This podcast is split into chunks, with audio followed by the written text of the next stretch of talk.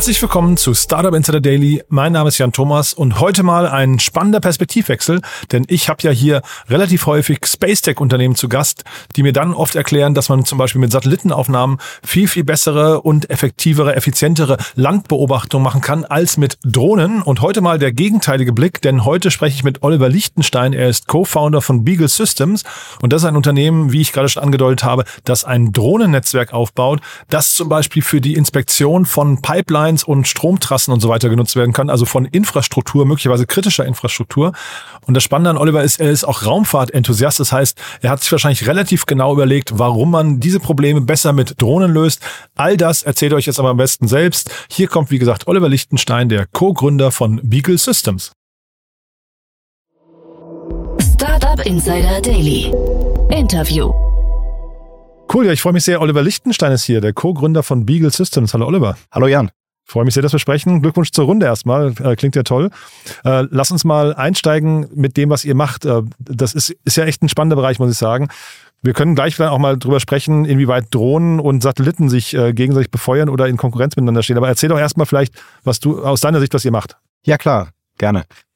Ähm, wir verkaufen Luftaufnahmen. Das sind meistens jetzt nicht einfache Fotos, sondern äh, größere Datensets, die dann auch von uns äh, gewissermaßen nachbearbeitet werden. Ähm, die Datensets nehmen wir per Langstreckendrohne auf. Das heißt, es geht um größere Flächen oder längere Strecken bei uns. Langstreckendrohnen, äh, sag mal ganz kurz, wie lange bleibt so eine Drohne in der Luft? Äh, zwei, zweieinhalb Stunden. Wir schaffen bis zu 200 Kilometer pro Flug. Mhm.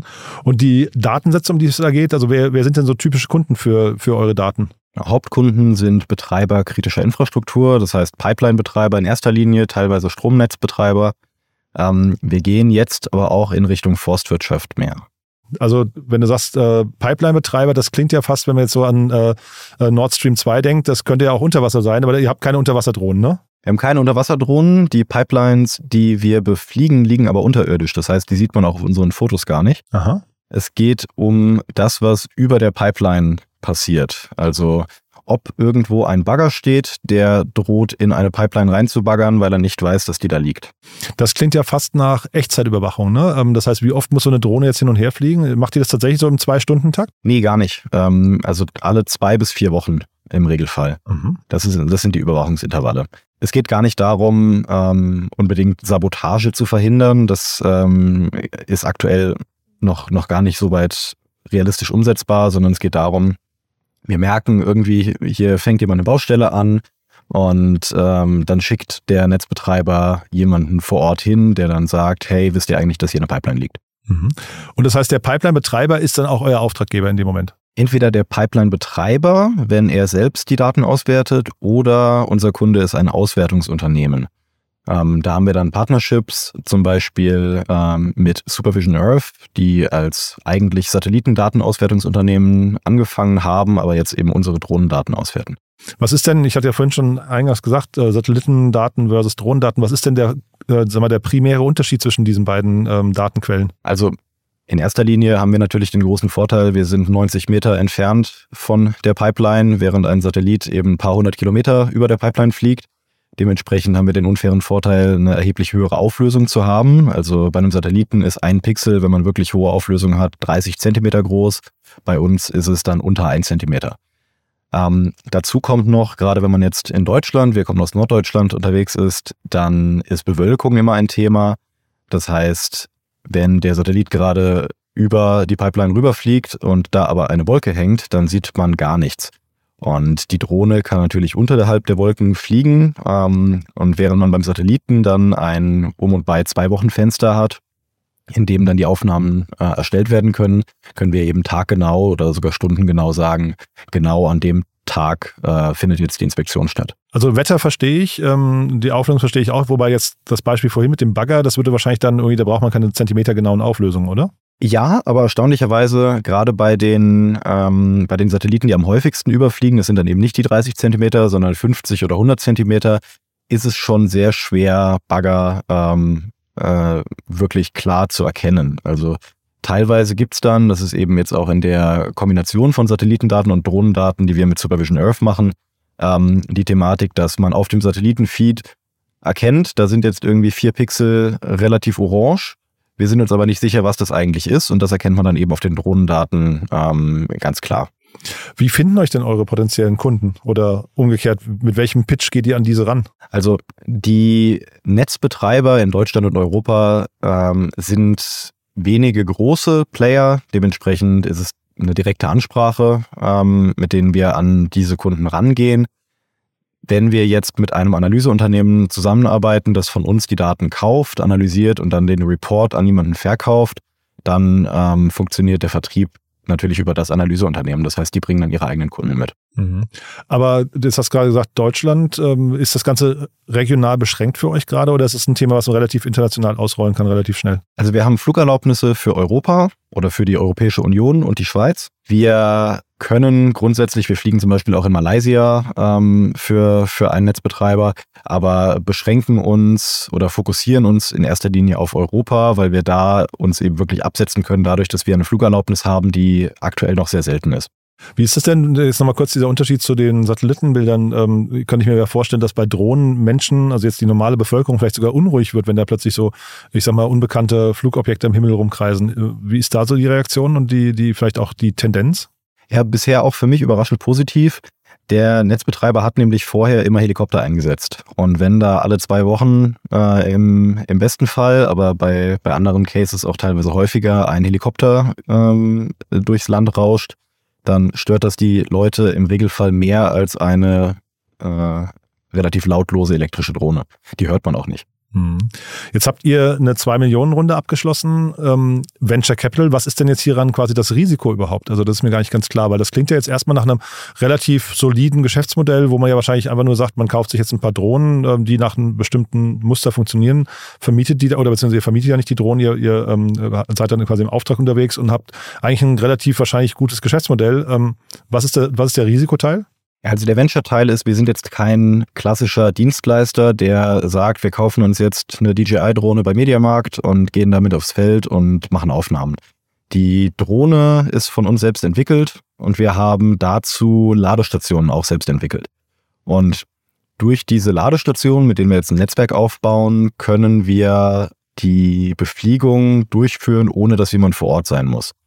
Das setzt allerdings voraus, dass man ein, ein gewisses Investment äh, erstmal äh, tätigt, um diese Ladestationen auszurollen, um die Flotte auszurollen, um eben in der technischen Entwicklung der Drohne was zu haben, was wirklich skaliert und was man wirklich ähm, flächendeckend ausrollen kann und eben auch die ganze Serverinfrastruktur. Also ich sag mal, der technische Aspekt ist recht groß und ähm, das regulatorische Feld ist noch nicht, noch nicht 100 Prozent ähm, bis ins Kleinste fertig.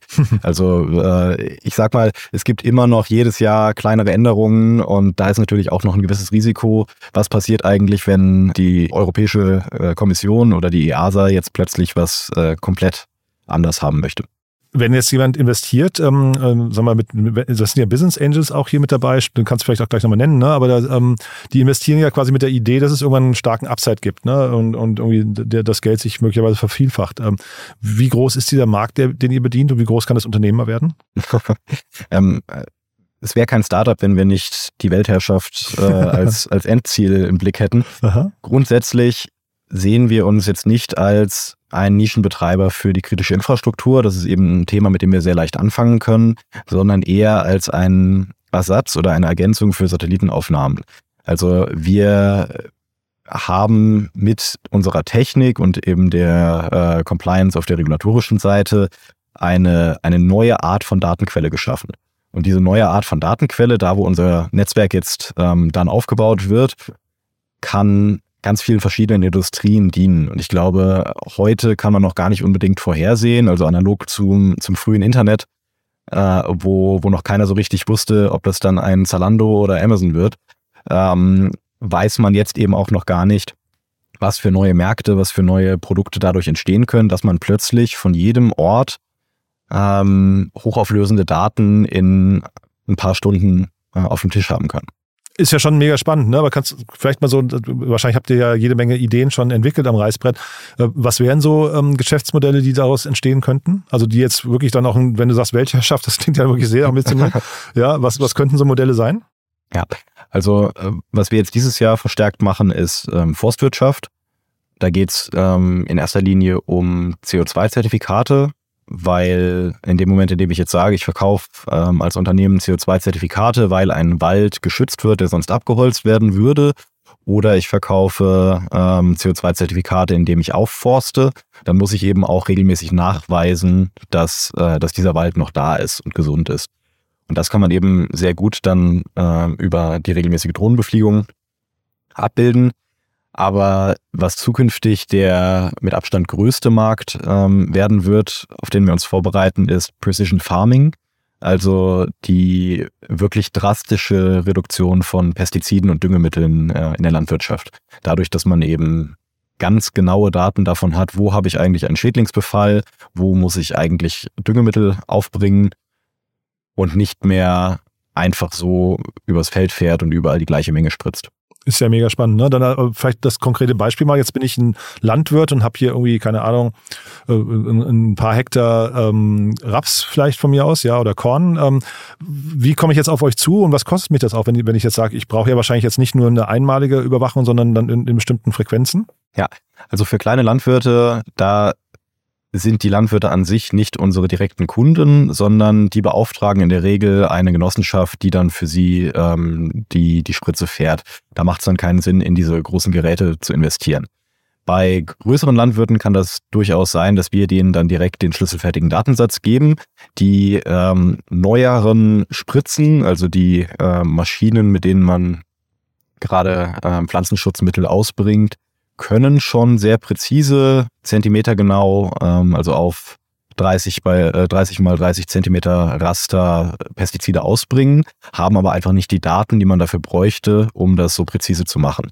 Und wir können denen dann einen Datensatz zur Verfügung stellen, den man oldschool per USB-Stick in die Maschine steckt okay. und fährt dann einfach rüber. Die hat eine GPS-Steuerung und spritzt dann nur genau da, wo es ähm, nötig ist. Und damit spart man dann um und bei 75 Prozent der Pestizide, was natürlich ein riesen Umweltschutzthema ist. Das ist ein riesen Kostenthema, weil Pestizide jetzt ähm, seit dem Krieg in der Ukraine auch im Preis explodiert sind und natürlich mit den, äh, mit den Energiekosten generell jetzt in, in der Zukunft auch nicht unbedingt günstiger werden.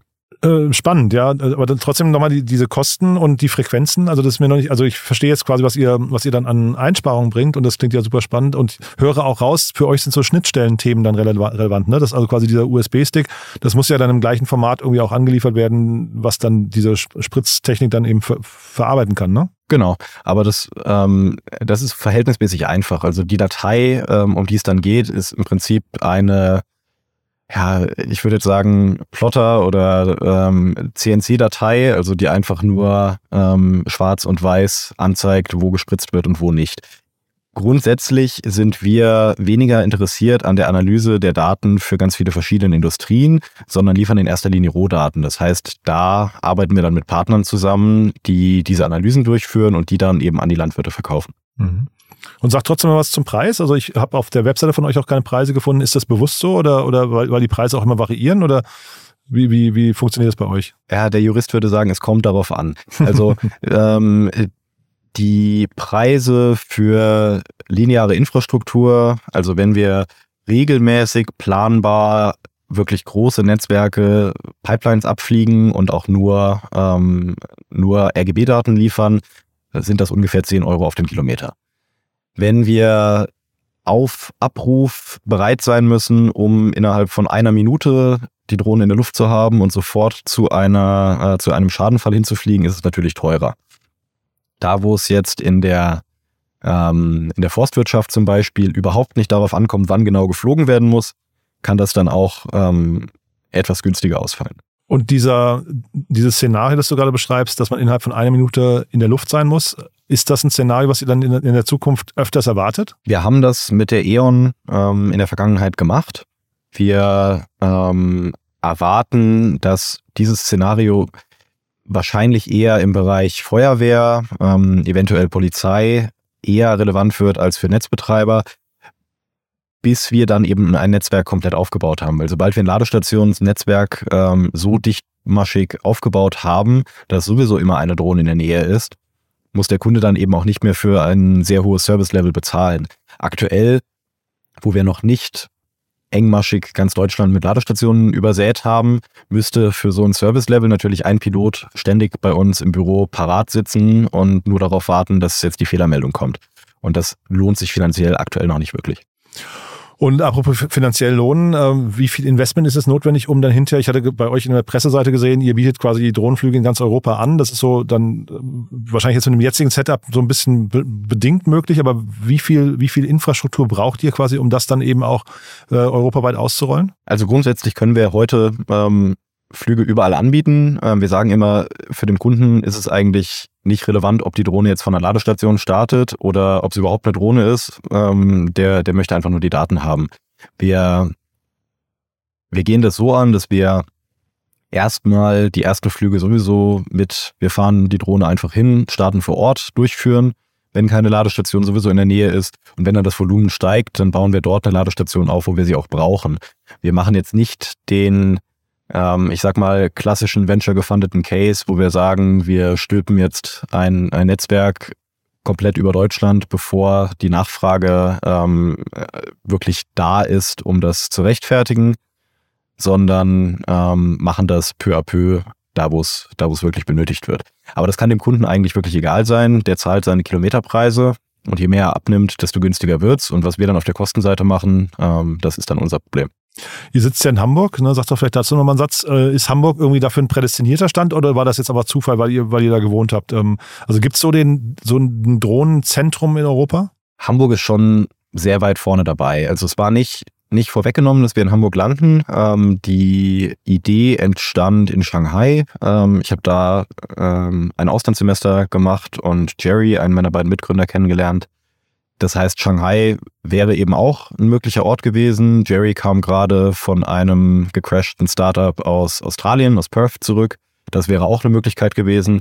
Wir haben uns auch ähm, Thema Skandinavien angeschaut. Also es war nicht vorweggenommen, dass wir in Hamburg landen, aber mit dem Thema Rechtssicherheit, mit einem Luftfahrtstandort, und Hamburg ist eben einer der größten Luftfahrtstandorte weltweit, und auch ganz viel politischem Willen dahinter, dass Hamburg auch in der unbemannten Luftfahrt und in Urban Air Mobility ganz vorne dabei ist, äh, fühlen wir uns bisher sehr gut hier aufgehoben, sowohl was die Luftfahrtbehörde angeht, mit der man ähm, sehr produktiv zusammenarbeiten kann, als auch eben was die öffentliche Förderung angeht. Sehr cool. Mit meinen Fragen sind wir durch, Oliver. Ähm, haben wir aus deiner Sicht das Wichtigste vergessen? Vielleicht, ihr sucht wahrscheinlich Mitarbeiter, ne? Das ist ja meistens so. ja? Immer. Also ähm, gerade im Bereich äh, Softwareentwickler, die aus der Ecke kommen. Also das, das kann entweder jemand sein, der mit PX4 ähm, schon viel gearbeitet hat, ähm, auf, auf seniorigem Level. Ähm, oder jemand, der auf seniorigem Level an ganz vielen anderen Sachen gearbeitet hat und sich extrem schnell in Themen einarbeiten kann, ähm, suchen wir ähm, auf jeden Fall. Wir suchen auch Unterstützung im, im Thema Sales. Das ist ähm, ein Thema, das wir jetzt dieses Jahr äh, verstärkt aufbauen. Mhm. Das heißt, in, in den beiden Bereichen, also Senior Software Engineer und Sales Manager, äh, immer her damit. Cool. Du, dann vielen Dank, dass du da warst. Ähm, wirklich eine spannende Mission. Ich bin gespannt, wie es weitergeht. Ich behalte das im Blick und äh, ja, wenn es bei euch Neuigkeiten gibt, sag gerne Bescheid. Dann machen wir ein Follow-up, ja? Machen wir so. Cool. Vielen Dank, Jan. Danke dir auch. Ne? Bis dann, Oliver. Ciao. Ciao. Startup Insider Daily der tägliche Nachrichtenpodcast der deutschen Startup-Szene. Ja, das war also Oliver Lichtenstein, der Co-Gründer von Beagle Systems. Ich finde das echt einen spannenden Ansatz, hat im Gespräch für mich auch nochmal gewonnen, wurde immer plausibler, finde ich, was Oliver da erklärt hat. Bin sehr gespannt, wie groß das werden kann. Klingt auf jeden Fall nach einem Netzwerk, wenn es mal da ist, wenn es mal flächendeckend ausgerollt ist, das wirklich sehr viel Sinn stiften kann und auch viele Probleme lösen kann. Deswegen, wir bleiben dran. Bin gespannt, wie es euch gefallen hat. Gerne weiterempfehlen an Freunde und Bekannte, die sich möglicherweise mit dem Thema Drohnen beschäftigen oder die vielleicht, ja, sogar bei kritischer Infrastruktur ein Wörtchen mitzureden haben. Deswegen dafür schon mal vielen Dank an euch und ansonsten euch erstmal einen wunderschönen Tag und hoffentlich bis nachher. Ciao, ciao.